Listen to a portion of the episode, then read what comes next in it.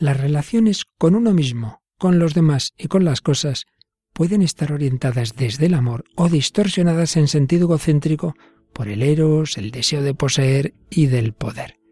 Seguimos hablando de esa gran lucha. ¿Nos acompañas?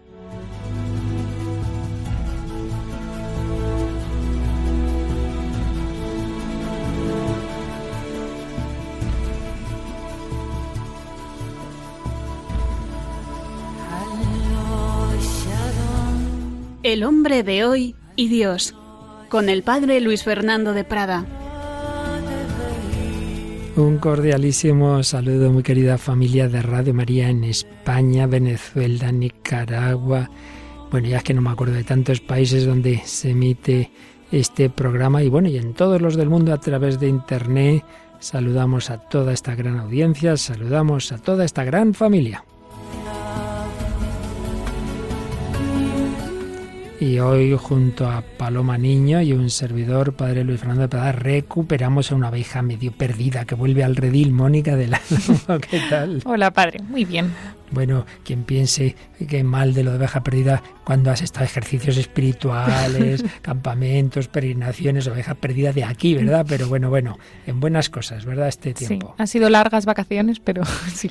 Bueno, pues se reincorpora este equipo del Hombre de Dios, se irá alternando con el nuevo fichaje de hace tiempo, con Guillermo Guerza, siempre ambas con ese toque de lo humanístico, de lo literario, y de hecho hoy nos traes una obra súper conocida, súper clásica, aunque ya nuestros tiempos me temo que las nuevas generaciones la conocen un poquito menos. Bueno, les entra en tercero de la ESO en temario, ¿eh? O sea Ah, que... no lo sabía yo, tú como eres profe, Es la, la obra de la Celestina, la tragicomedia de Calisto y Melibea. así es el título original, en efecto, la tragicomedia de Calisto y Melibea, de Fernando de Rojas, quien nació en el primer pueblo en que yo estuve destinado de cura. Sí, la Puebla de Montalbán. Exactamente. Bueno, pues junto a Mónica del Álamo, por supuesto, tenemos a Paloma Niño. ¿Qué tal, Paloma? Hola, Padre Luis Fernando, Mónica y a todos los oyentes. Pues genial, otro programa más. Y además otro programa en el que re- seguimos recibiendo un montón de mensajes del mundo entero. A ver, ¿cuáles has seleccionado, Paloma, en el Facebook? Sí, algunos de los de la página de Facebook, por ejemplo, nos decía Maricruz Vivas,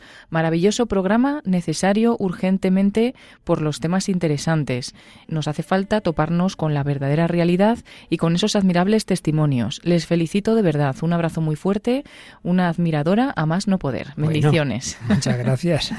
Cristina Somaya Irigoyen nos dice también bendiciones a todos los que hacen posible este programa, lleno de reflexiones que transforman los corazones de nosotros pobres pecadores. Saludos desde Nicaragua. Ujú. María del Carmen Velázquez nos dice, estaré esperando su programa, le doy gracias a Dios que existe esta radio, que hay algún momento que me siento sola y al escucharlo me fortalece. Gracias por estar ahí. Qué bien.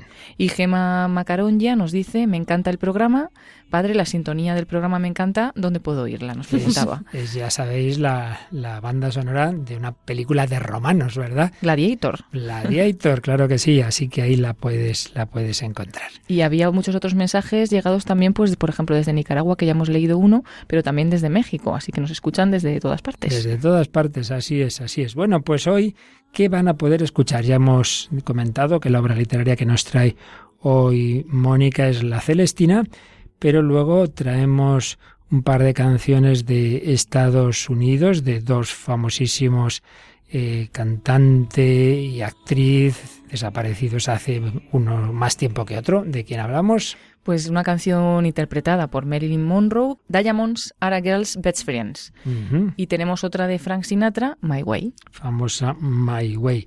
Y tú misma, Paloma, nos traes un testimonio muy interesante que nos va a ilustrar mucho, nos va a iluminar sobre el tema que estamos tocando de cómo un planteamiento vital, egocéntrico y hedonista, pues al final nos acaba matando, nos acaba hiriendo profundamente, pero el Señor es capaz de sanar todas las heridas. Y la película, la película hace alusión también a una muerte lenta, a unas heridas terribles muy extendidas en nuestro mundo, que es todo el tema de la droga. Pues lo vamos a ver en qué película, Paloma. En la película Beautiful Boy. Así es, un chico maravilloso. Beautiful Boy, la lucha que lleva un padre con su hijo que se mete, a pesar de ser muy jovencito, en ese mundo de la droga. Bueno, pues con esto y con las demás, eh, los demás elementos que irán saliendo en este programa, ya veréis como tenemos una estupenda ensalada para que Jesucristo nos enseñe cómo dejarnos sanar de esas heridas que nos va haciendo el mundo, que nos hace nuestras propias inclinaciones torcidas, egocéntricas, pero donde abundó el pecado, sobreabundó la gracia. Vamos con esta edición 331 del Hombre de Hoy y Dios.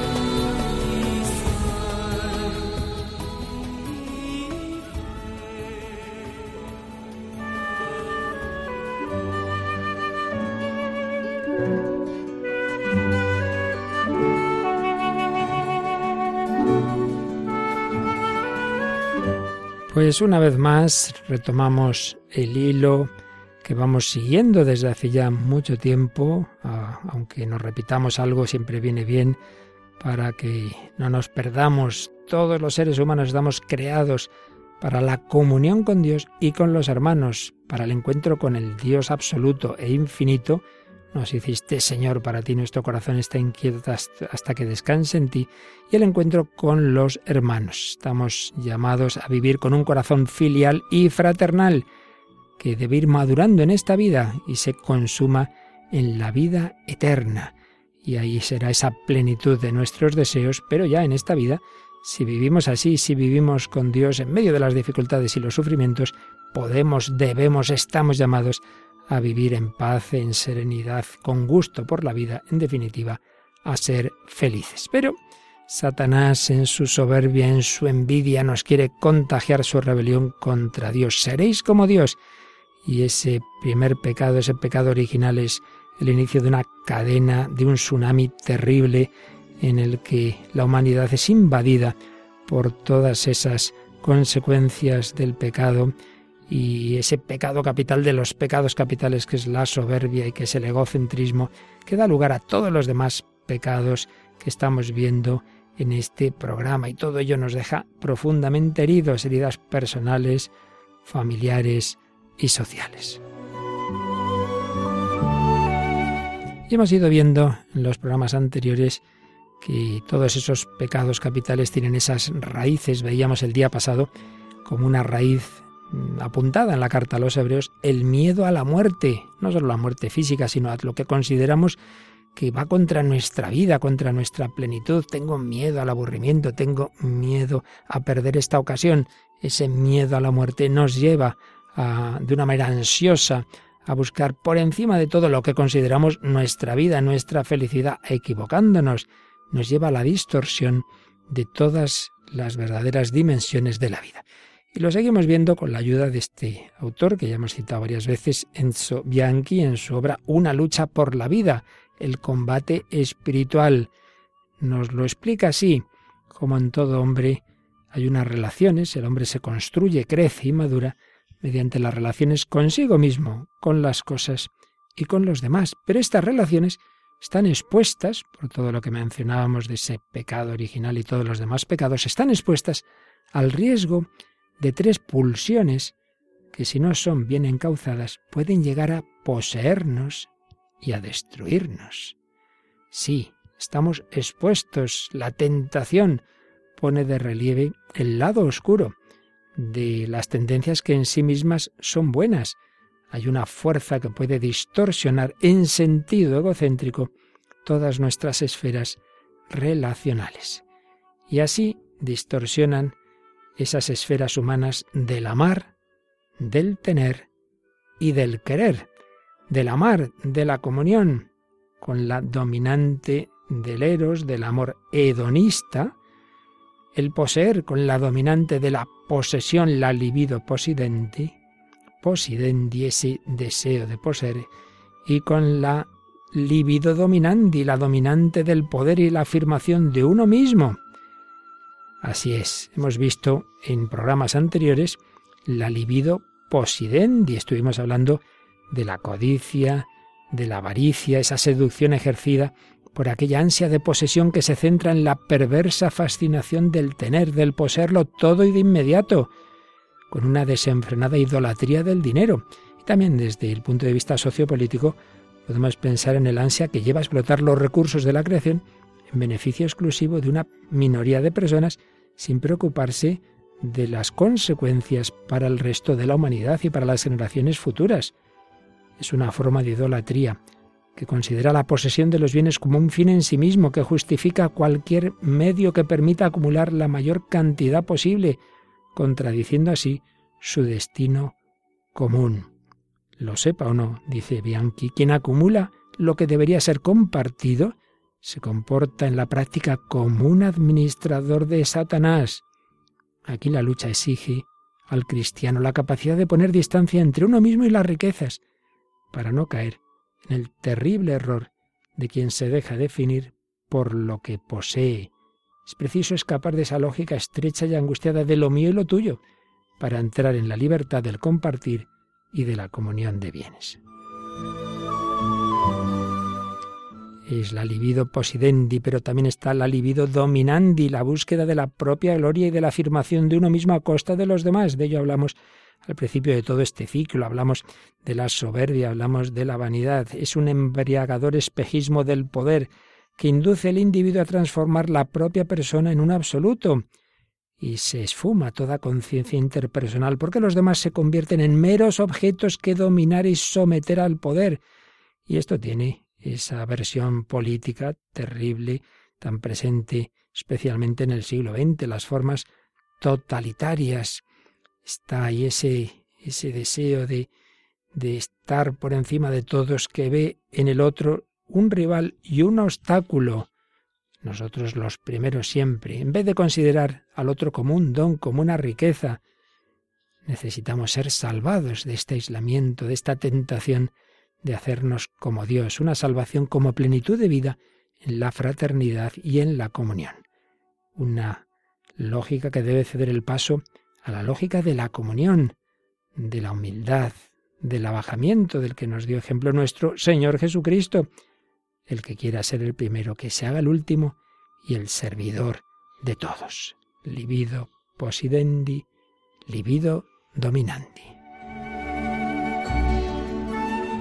Pero también lo más grande, el amor interpersonal, se distorsiona con la libido del amor hedonista, cuando únicamente buscamos lo que provoca en nosotros sensaciones de placer, no solo en el campo sexual, evidentemente, en la comida, en tantos otros ámbitos, pero ciertamente tiene una manifestación privilegiada en esa esfera erótica donde la perversión del deseo sexual puede llegar a hacer del otro un mero objeto cuando debemos siempre ver en el otro una persona y aceptar el reto de la diferencia y de la distancia, abiertos al encuentro, con una capacidad de disciplinar la pulsión sexual para no llegar a una absolutización que imponga su inmediata satisfacción.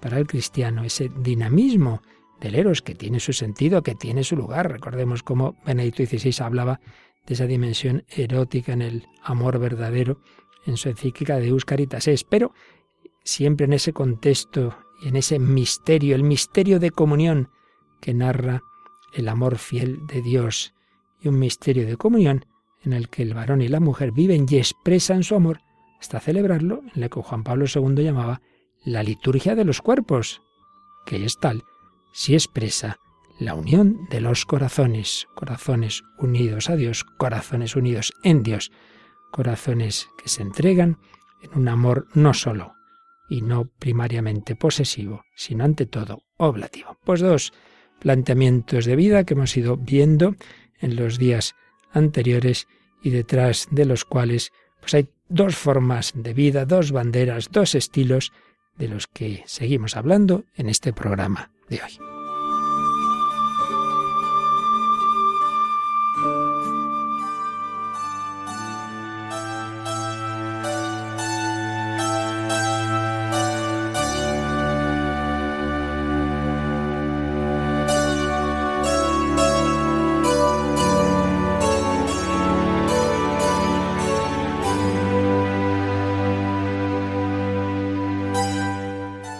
Aquí seguimos en Radio María, el hombre de hoy y Dios, Paloma Niño, Mónica del Álamo, quien nos habla el padre Luis Fernando de Prada, en todo un ciclo sobre las heridas del corazón que Jesucristo es capaz de sanar y viendo cómo todas esas heridas proceden de ese pecado capital que es la soberbia, que es quererme hacer como Dios, que nos lleva a ese mirar por encima del hombro y a ese egocentrismo. Hemos tratado hace ya bastante tiempo de esa soberbia con detalle, vimos esa versión más superficial que es la vanagloria. En tercer lugar, hablamos del pecado capital de la ira. Pues veo en el otro un enemigo, un obstáculo, lucho contra él. Vimos también la envidia. Me entristezco del bien ajeno y veo también en el otro a alguien como un competidor en vez de un regalo de Dios. Y vimos finalmente la avaricia, ese deseo de acumular más y más cosas que nos dan la impresión de que con el dinero lo puedo todo, porque con el dinero puedo alcanzar el placer, puedo alcanzar el poder, puedo tener buena salud, o al menos eso se cree el hombre. Luego, por supuesto, no es así. Pero todos estos pecados capitales que ya hemos visto, soberbia, vanagloria o vanidad, ira, envidia y avaricia, y los que vamos a ver eh, a partir de ahora en el ciclo que seguimos, que son la lujuria, la gula, la pereza, y también ya decíamos que hay varias enumeraciones. En San Gregorio Magno se hablaba de siete pecados capitales, en Oriente Bagrio de ocho.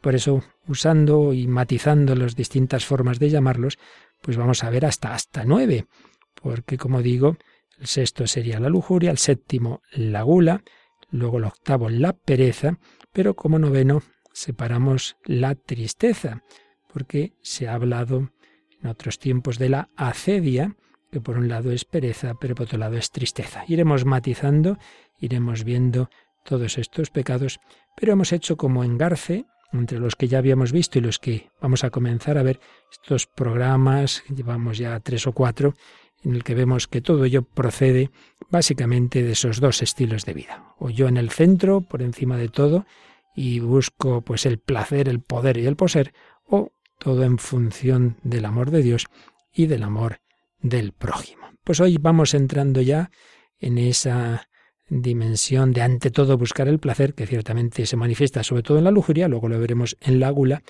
pero todavía como viendo que todo está relacionado. Esa esa ansia de, las cosas materiales, la avaricia, que fue el último pecado que vimos, y eh, el, placer a toda costa, que sobre todo veremos en la lujuria y en la gula. Bueno, pues todas estas formas de vida que aparecen en la literatura, y Mónica nos va a hacer ver cómo ya, una obra de hace siglos, ya se iba cambiando, ya se iba cambiando el modo de ver las cosas cristiano por otro que poco a poco se ha ido imponiendo en los siglos últimos. Cuéntanos, Mónica. Pues vamos a hablar de, la Celestina, de esta tragicomedia de Calisto y Melibea, que es muy, muy importante ¿no? en la historia de la literatura española porque está como, pues eso, a caballo entre eso, ese final de la Edad Media y ese principio del Renacimiento y se ve cómo cambia un poco el tono. Es verdad, bueno, un poco totalmente, ¿no? Pero es verdad que también no se sabe muy bien cuál es la intención de la Celestina, ¿no? Porque hay veces, bueno, como es un, una, un lenguaje quizá tan explícito, eh, comparado con lo que era la Edad Media, ¿no? que tenía pues un fin didáctico y, como muy clarito que esto es lo que está bien, esto es lo que está mal.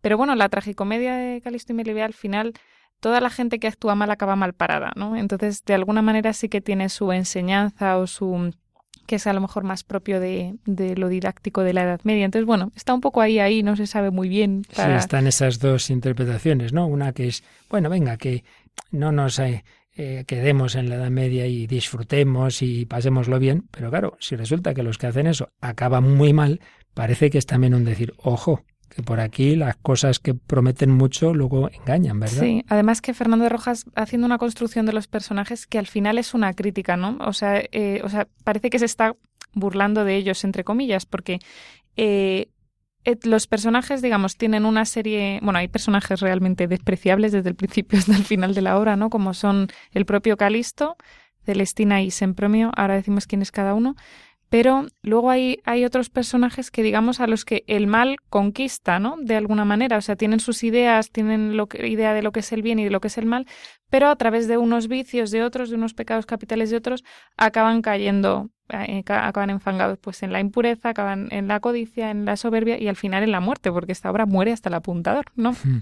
Entonces, bueno, eh, ya se, se, conoce mucho la historia, ¿no? Pues la historia es de que Calisto, pues que es un, un joven acomodado eh, se enamora de Melibea, nada más verla, bueno, un amor de estos pasional absolutamente, de repente se convierte en Melibeo, como él dice, ¿no? Le hmm. dicen, es un, fragmento muy conocido, que dice, pero no eres cristiano, sino Melibeo, Melibeo soy, ¿no?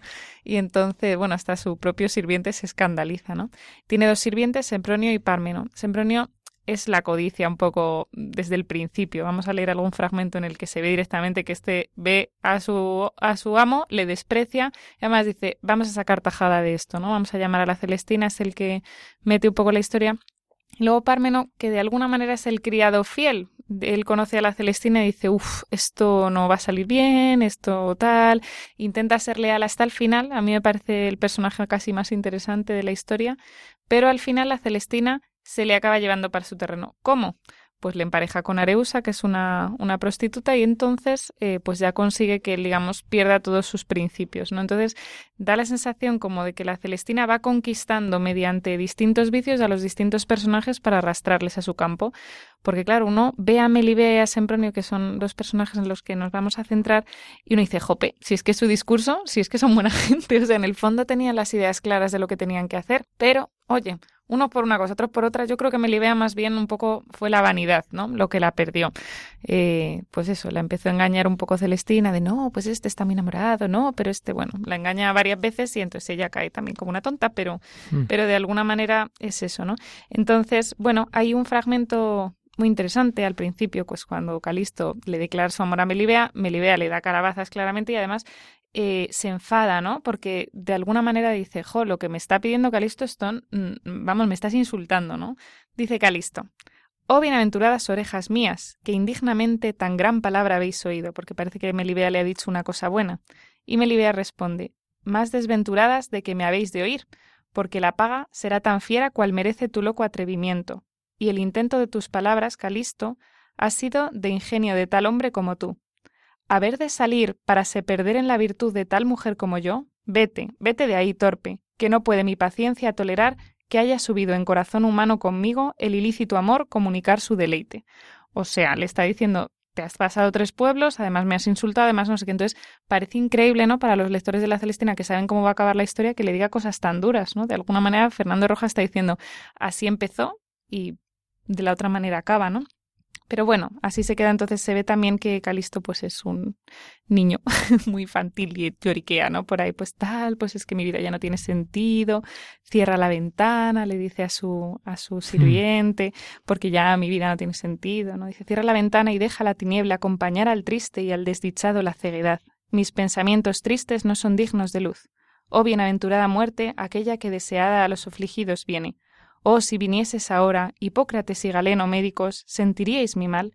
Oh, piedad de silencio, inspira en el plebérico corazón, porque sin esperanza de salud no envíe el espíritu perdido, con el desastrado Píramo y de la desdichada Tisbe. Hay muy culto, él ha citado toda la mitología, pero de alguna manera es decir, bueno, pues, pues mi vida ya no tiene sentido. Sempronio al final se burla un poco de él, como diciendo esto, Dios mío, ¿dónde va a acabar? Pero ve ahí su oportunidad de, de hacerse rico, ¿no? Entonces habla con la Celestina y le dice, Así es, Calisto arde en amores de Melibea. De ti y de mí tiene necesidad, pues juntos nos ha menester, juntos nos aprovecharemos, que conocer el tiempo y usar el hombre de la oportunidad hace los hombres prósperos. Bueno, pues como se ve, pues eso, se ve aquí la, la codicia, ¿no? Este deseo de poseer eh, en sentido material y, que se quiere aprovechar de su amo. Le da igual, ¿no? Lo mal que lo esté pasando tal, sino dice, este es, esta es una oportunidad de, de aprovecharme. Entonces, bueno, eh, Parmeno al principio pues aconseja a Calisto, ¿no? Le empieza, bueno, la Celestina de alguna manera le cuenta sus planes a Parmeno y Parmeno no lo ve nada claro. Dice, eh, dice yo con ellos, con estas ideas que tenéis, dice no viviría contento y tengo por honesta cosa la pobreza alegre. Y aún más te digo, que no los que poco tienen son pobres, mas los que mucho desean, y por esto, aunque más digas, no te creo en esta parte.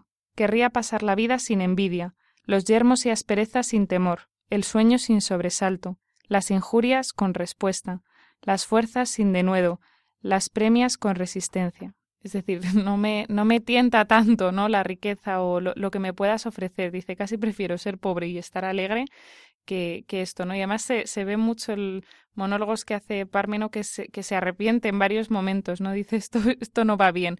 Pero bueno, al final cae, ¿no? Y al principio le aconseja a Calisto eh, le dice que las cosas pues no, no van mejor que mejor de otra manera. Dice, digo Señor, que irían mejor empleadas tus franquezas en presentes y servicios a Melibea que no dar dineros a aquella que yo me conozco, y lo que peor es, hacerte su cautivo. Dice Calisto, ¿cómo? ¿Loco su cautivo? Y dice Parmeno, porque a quien dices el secreto das tu libertad, ¿no? Calisto ha abierto toda su alma a la Celestina, le ha dado mm, cien monedas, creo que es lo que le da, y Parmeno dice, le has dado lo que quería, el dinero, le has contado tu secreto, te has puesto en sus manos, se va a aprovechar de ti. Pero Calisto no quiere saber nada, ¿no? De alguna manera le dice que, que bueno, que, que si tiene envidia, ¿no? Que si no se puede alegrar por él. Dice, palos querrá este bellaco. Di mal criado. ¿Por qué dices mal de lo que yo adoro? Y tú que sabes de honra, dime, ¿qué es amor? ¿En qué consiste buena crianza? ¿De qué me vendes por discreto? ¿No sabes que el primer escalón de locura es creerse sabio? Sin tú sintieses mi dolor, con otra agua rociarías aquella ardiente llaga que la cruel fecha de Cupido me ha causado. Dice, bueno, me estás, eso, ¿por qué no te alegras por mí, no? ¿Por qué no, por qué no me sigues un poco el rollo? ¿Por qué no me, eh, ¿por qué no me acompañas en esto? ¿Por qué no me dices lo que quiero oír? Y, y, bueno, pues Parmeno al final eh, dice, mira, yo quiero ser fiel mm, y además él en sus monólogos dice, madre mía, si al final voy a salir yo mal parado por ser fiel, o sea, por querer ser leal a, a, Calisto, al final voy a perder su favor.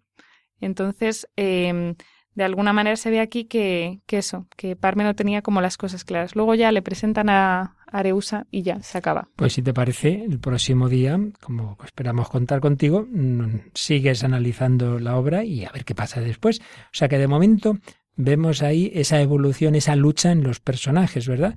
Entre dejarse llevar de esa corrupción que hace Celestina y esos principios que originariamente tienen. Sí, es un juego muy interesante el que pone ahí Fernando de Rojas, pero lo iremos viendo. Y fíjate cómo has mencionado que aparecen claramente esos dos pecados capitales, la lujuria y la codicia o avaricia. Bueno, pues Paloma nos trae una canción de uno de los más famosos mitos eróticos, por así decir, de la segunda mitad del siglo XX, pero una canción en la que con ese trasfondo que siempre está, evidentemente, de esa ligereza en el terreno sentimental, pero muy presente más aún, si cabe, la avaricia. ¿Qué canción es, Paloma? La canción es Diamonds are a girl's best friend, que en español significa Los diamantes son los mejores amigos de una chica. Es una canción de jazz que está escrita por Jules Stein y Leo Robin, que se basó además en la novela de Anita Luz, pero eh, que la versión más famosa, en la que más se conoce, es esta versión de Marilyn Monroe, que la cantó en la película de 1953 Los caballeros las prefieren rubias. Famosa película, en efecto. Pues vamos a escuchar la, la interpretación que hace Marilyn Monroe en esa película y luego destacamos algunas frases, las traducimos. The French are glad to die for love. They delight in fighting duels. But I prefer a man who lives and gives expensive jewels. A kiss on the hand may be quite continental, but diamonds are a girl's best friend. A kiss may be grand but it won't pay the rental on your humble flat or help you at the automat. Men grow cold as girls grow old, and we all lose our charms in the end. But square cut or pear shape, these rocks don't lose their shape. Diamonds are a girl's best friend. Tiffany's.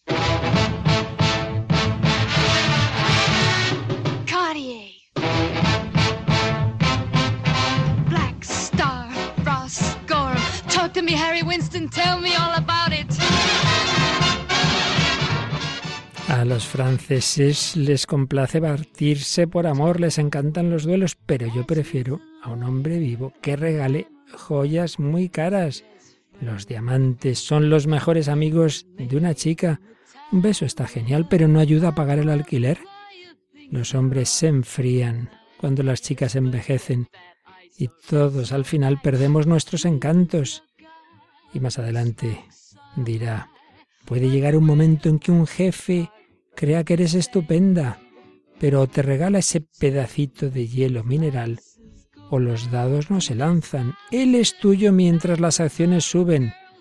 Pero mucho cuidado, cuando empiezan a bajar, pues entonces esos tipos volverán con sus esposas.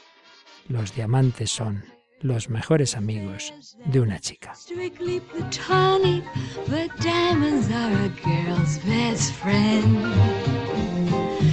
I think affairs that you must give Sonic a better bets. If little pets get big baguettes, time rolls on, and youth is gone, and you can't straighten up when you bend. Diamonds are a girl's best friend.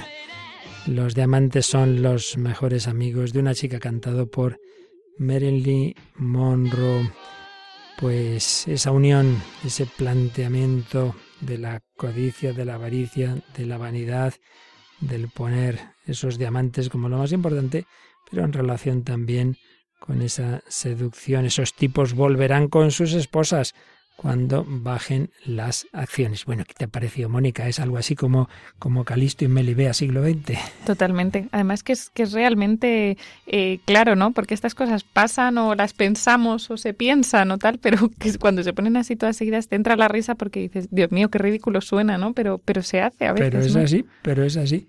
Pues sí, así es. Y así es también que esos planteamientos de vida que hace siglos tenían ya esas raíces que aparecen en la Celestina, que probablemente su autor quería criticarlos, pero eso solo Dios lo sabe. Lo cierto y verdad es que esa búsqueda desenfrenada del placer se ha ido extendiendo y sus principales víctimas han sido la generación de jóvenes que sin educación, sin valores y con una vida pues muchas veces mucho más fácil de la que tuvieron padres y abuelos, pues caen en, en, en algo que les machaca. Y es lo que aparece en muchas obras de, de hoy día, en la música, en el cine y concretamente en la película que hoy nos trae Paloma. Es la película Beautiful Boy, una película estadounidense dirigida por Felix Van Groeningen con un guion de Luke Davis. Y esta película se estrenó el 12 de octubre de 2018 por Amazon Studios. Y bueno, un poquito la sinopsis es que es una crónica sobre la adicción a la metanfetamina de un chico adolescente y sus intentos por salir de la droga mientras lo ve o se ve a través de los ojos de su padre, ¿no? que observa impotente a su hijo mientras lucha con, contra esta enfermedad de la drogodependencia.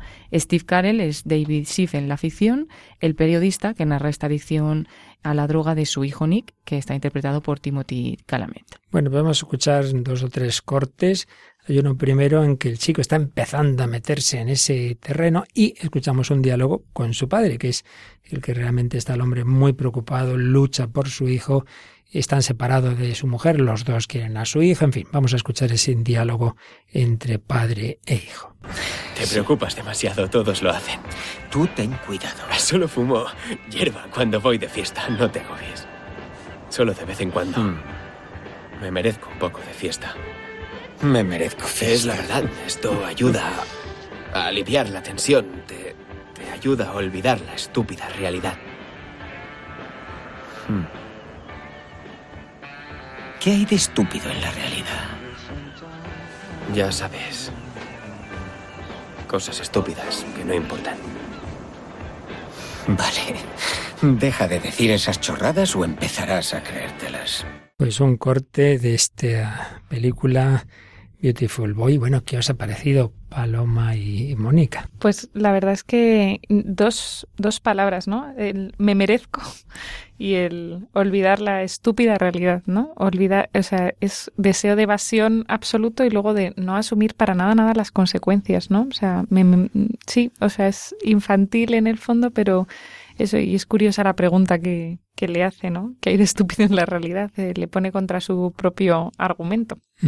Y entre comillas también lo fácil que se puede caer en un vicio de estos, ¿no? Porque dice, no, si solo son unas hierbas, pero claro, en el fondo eso luego le lleva a otra cosa porque lo que está escondiendo con eso es un vacío que tiene que lo que, lo que le hace decir la estúpida realidad, pero en el fondo es que hay algo ahí en su vida pues que necesita llenar de, alguna manera. Entonces, bueno, esa facilidad de intentar cubrir esos problemitas o esos vacíos que tenemos con algo que luego pues no solamente es un, son unas hierbas, sino que va mucho más. Lo iremos viendo enseguida, pero yo en efecto destacaría, creo que es una confirmación clarísima de la tesis fundamental de todos estos programas. Estamos hechos para ser felices, estamos hechos para el absoluto. Si el hombre no se encuentra con el absoluto, la vida se le queda corta, la vida le aburre, la realidad es estúpida, entonces me merezco ser feliz, me merezco la fiesta, pues voy a hacerlo artificialmente, ya que la realidad no me llena, pues voy a meterme a algo que me haga feliz.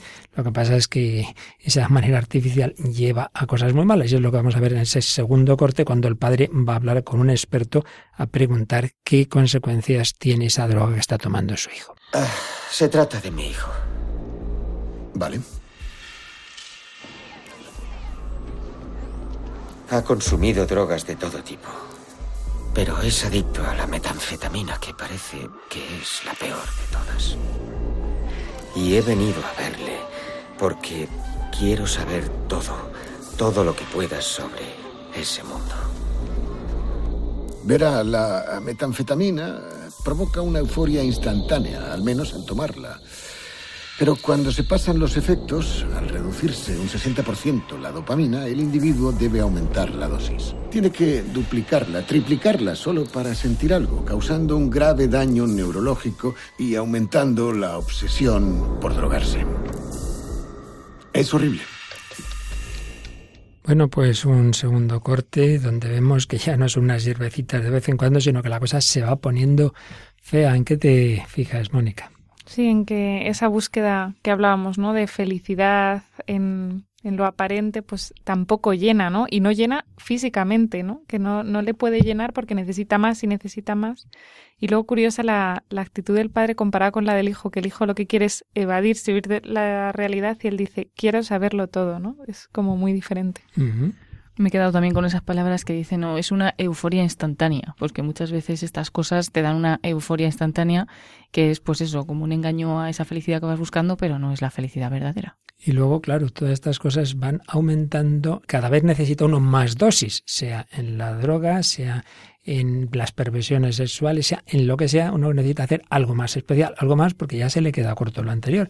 Claro, acaba haciendo daños incluso físicos tremendos. Lo que vemos tan claro en, este, en la droga física, pues eh, a su manera ocurre en otros ámbitos. Pero antes de seguir con la película, vamos a la realidad, la realidad de la que hablaba aquí el padre, la realidad de personas que han entrado por ese camino y que, gracias a Dios, pues han encontrado que hay alguien capaz de mostrarles la verdadera realidad que nos hace felices sin eh, estos caminos artificiales. Vamos a hablar del testimonio de Brigitte Bedard, que es periodista actualmente en la televisión de Montreal, en Canadá. Y su historia empieza pues desde muy pequeñita, porque prácticamente con 11 años empezó ya a fumar era solo el anticipo de lo que vendría después al, llegar a la adolescencia, ¿no? Como escuchábamos en la película, pues empiezas con una cosa, pero continuó. Y como dice ella, como muchos otros jóvenes, quería probarlo todo. Drogas, sexo, alcohol, y realmente lo probé todo. Resume su situación en una, con una escena. Dice que cuando tenía 23 años, al salir de la universidad, se encontró con un antiguo novio a la salida del metro. Y el novio directamente le invitó a una reunión de cocainómanos anónimos. Entonces ella en ese momento comprobó que tenía un problema de, consumo. Apartarse de ese infierno le llevó 10 años, pero a pesar de haber huido de la droga después de todo lo que le costó, cuando salió eh, se encontraba todavía más desesperada. Había algo que faltaba en su vida, se veía liberada de las drogas, pero esa desesperanza no disminuía, sino que aumentaba cada vez más. ¿no?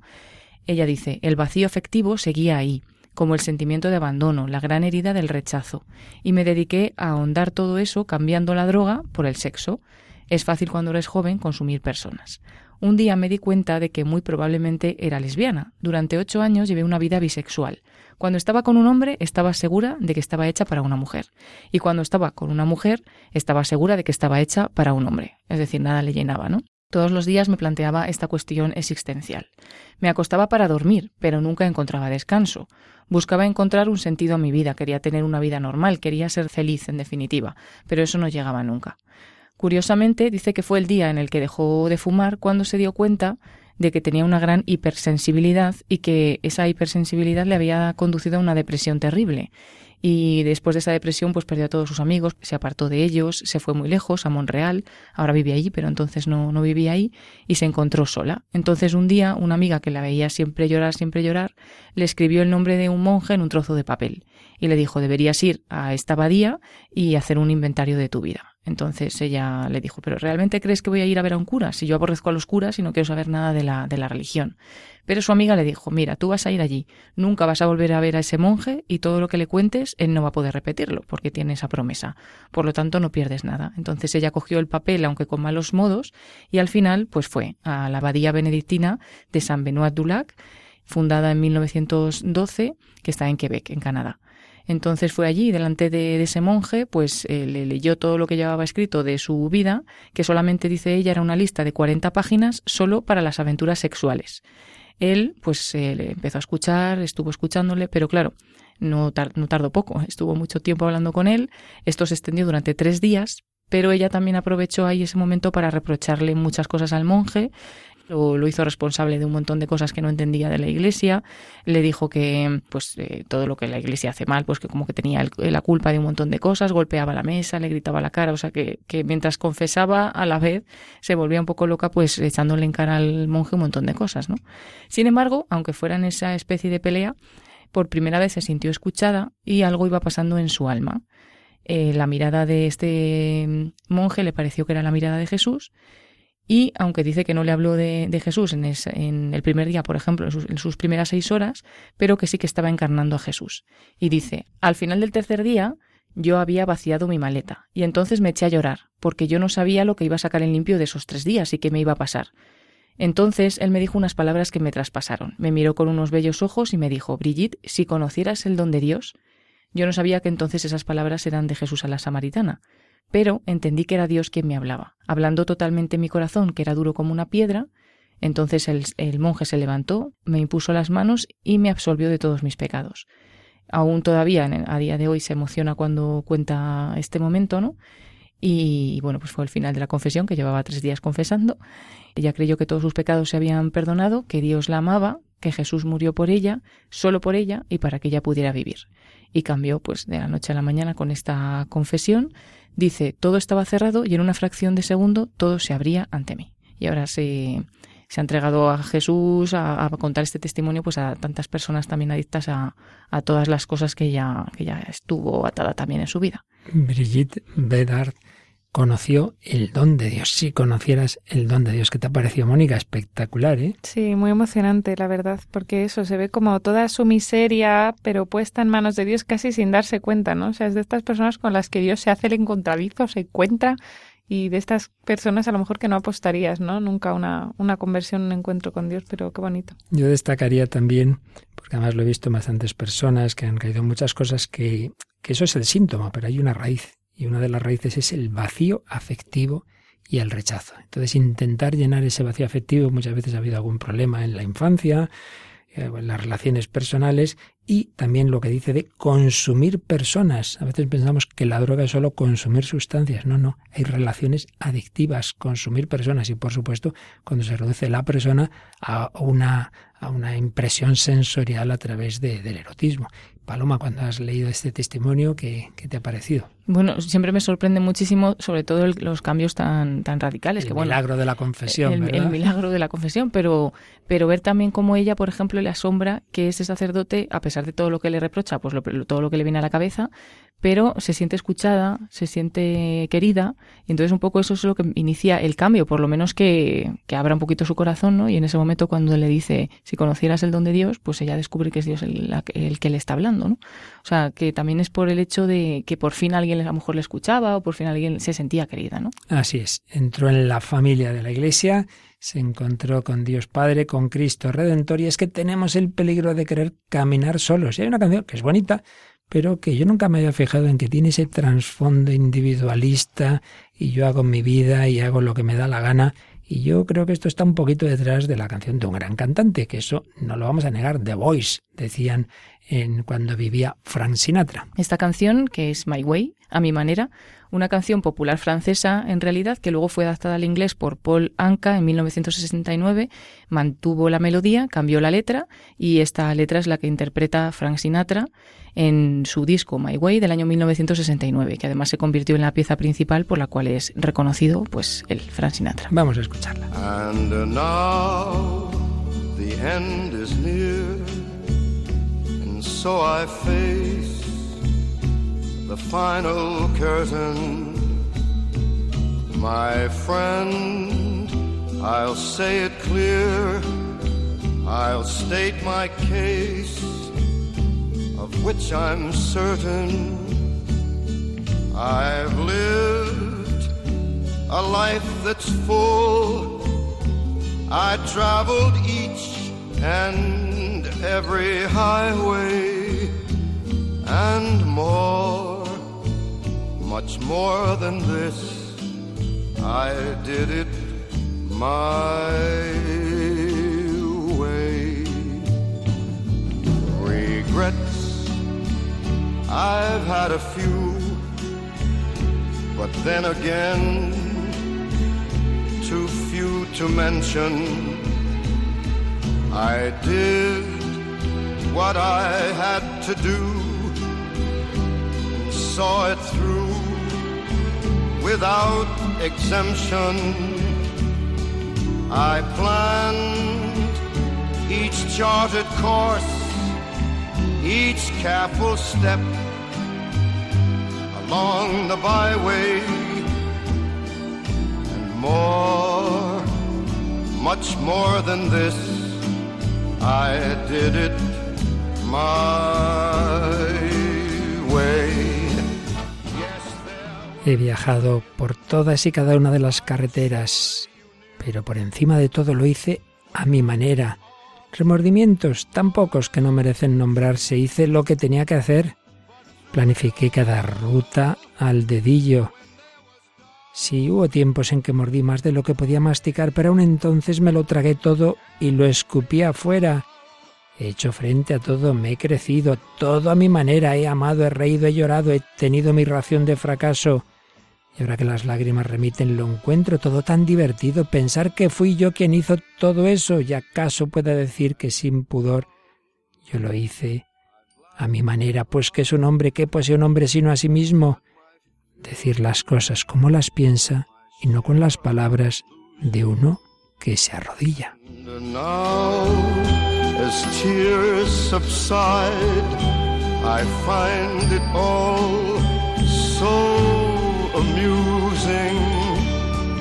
To think I did all that.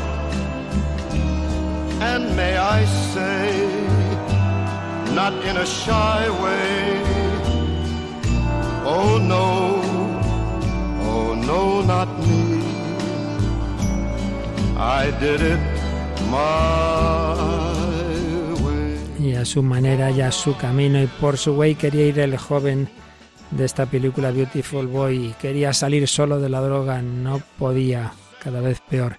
Un momento da, acepta estar en un programa de rehabilitación y vamos a escuchar pues el testimonio que da cuando está en ese programa, cuando le escuchan pues familiares y otras personas eh, cercanas a ese grupo de deshabituación de la droga, escuchamos las palabras que dice este joven en la, de la película Beautiful Boy.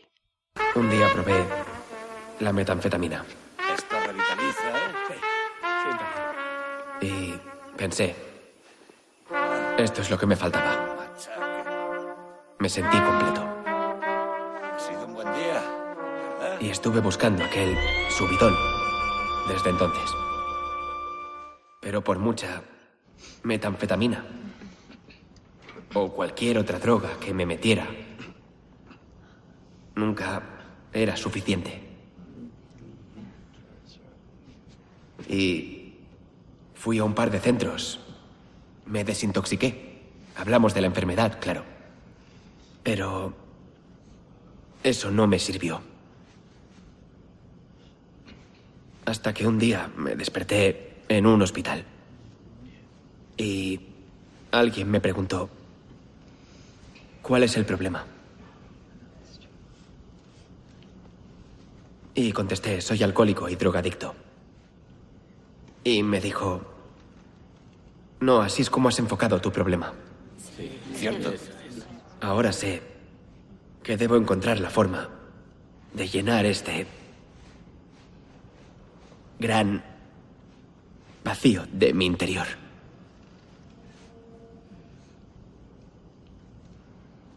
Llevo ya 14 meses limpio. Trabajo en un centro. Gratifica ayudar a que otros lo dejen. Tengo un padrino, Spencer. Me enseña lo buena que puede ser mi vida sin drogas. Mi familia aún me apoya. Mi madre es maravillosa. Y mi padre también.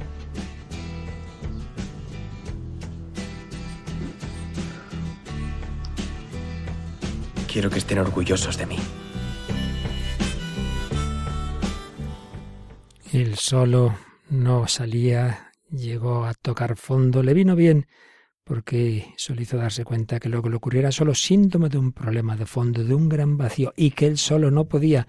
Ahora se deja ayudar y ayuda a otros, y siempre con esas raíces familiares. ¿Algún aspecto que queráis destacar, Mónica Paloma? Jope, yo creo que tiene de todo, ¿no?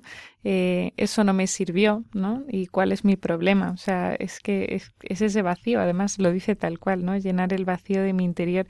Y es verdad que a veces dice, ¿cuál es mi problema? ¿Que soy drogadicto? Pues no, el problema viene antes, ¿no? Y, y lo que decía Paloma, ¿no? Que vacíos, vacíos, al final todos tenemos vacíos, ¿no? O sea, la vida está incompleta muchas veces en muchos sentidos y si no la encuentras en Dios, pues la buscas en todo lo demás. Así es. También pues eso que dice, ¿no? Que nada nunca le era suficiente y que buscaba, ahora estaba buscando cómo llenar ese vacío. Y hay una cosa que dice, que le gratifica eh, hacer que otros salgan, ¿no? Mm. Entonces, bueno, pues algo de ese vacío se llena intentando ayudar a otros, ¿no? Sin duda que sí. Bueno, pues yendo por los caminos del amor, el amor de Dios, el amor recibido de Él, el amor que damos a los demás, frente a My Way, a hacer las cosas a mi manera, nosotros nos fiamos de aquel que dijo yo soy el camino, la verdad y la vida. Y con el Salmo 25-24 cantado por Atenas Bénica le decimos Señor, tus caminos, tus senderos son amor y fidelidad.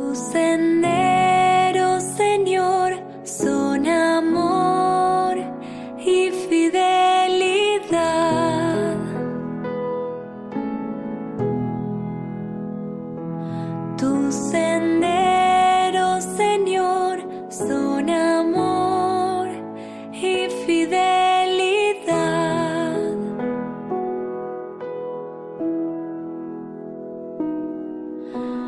Muéstrame, Señor, tus caminos, enséñame tus senderos, guíame por el camino de tu fidelidad, enséñame porque tú eres mi Dios y mi Salvador. Tus senderos, Señor, son amor y fidelidad.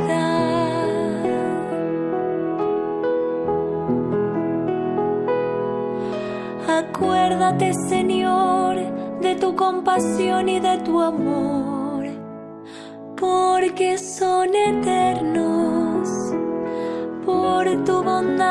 Señor.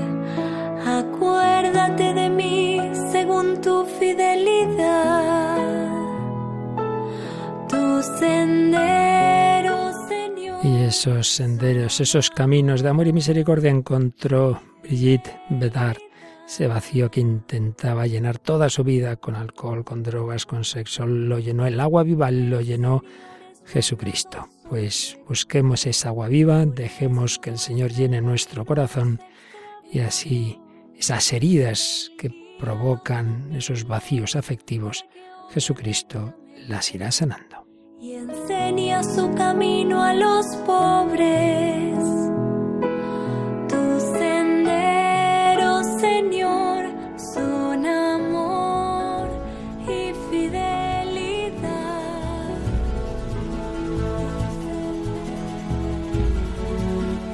Los caminos fáciles, engañosos del mero placer, del mero hedonismo. El placer tiene su sentido, pero nunca puede ser un absoluto. Empezamos a tratar este tema, nos fijaremos en esa versión del pecado capital, de la lujuria, esa versión de ese hedonismo, como veremos también en la gula, sabiendo que son heridas tantas veces que vienen de otras raíces anteriores. Bueno, pues de todo ello iremos hablando poco a poco. Seguiremos analizando la Celestina, Mónica del Álamo. Pues sí, porque para, da para muchos programas. Da para mucho. Muchísimas gracias, Mónica, reintegrada tras este tiempo que te has dedicado a cosas también muy buenas.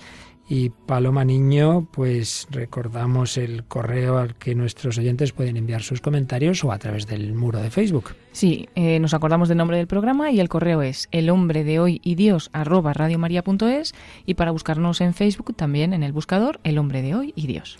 Y bueno, a continuación en España, en Radio María España, en, este horario primero de emisión, llega, ya sabéis, música estupenda. Y una vez, una semana, tenemos al Padre Eusebio Quintano y hoy a quién tenemos. A Germán García Tomás con En Clave de Dios. En Clave de Dios. Bueno, pues saludos a toda esta querida audiencia de España y de todas las naciones hermanas y de todos los lugares del mundo donde tantos corazones heridos buscan la plenitud, que la busquemos donde se encuentra, en Jesucristo.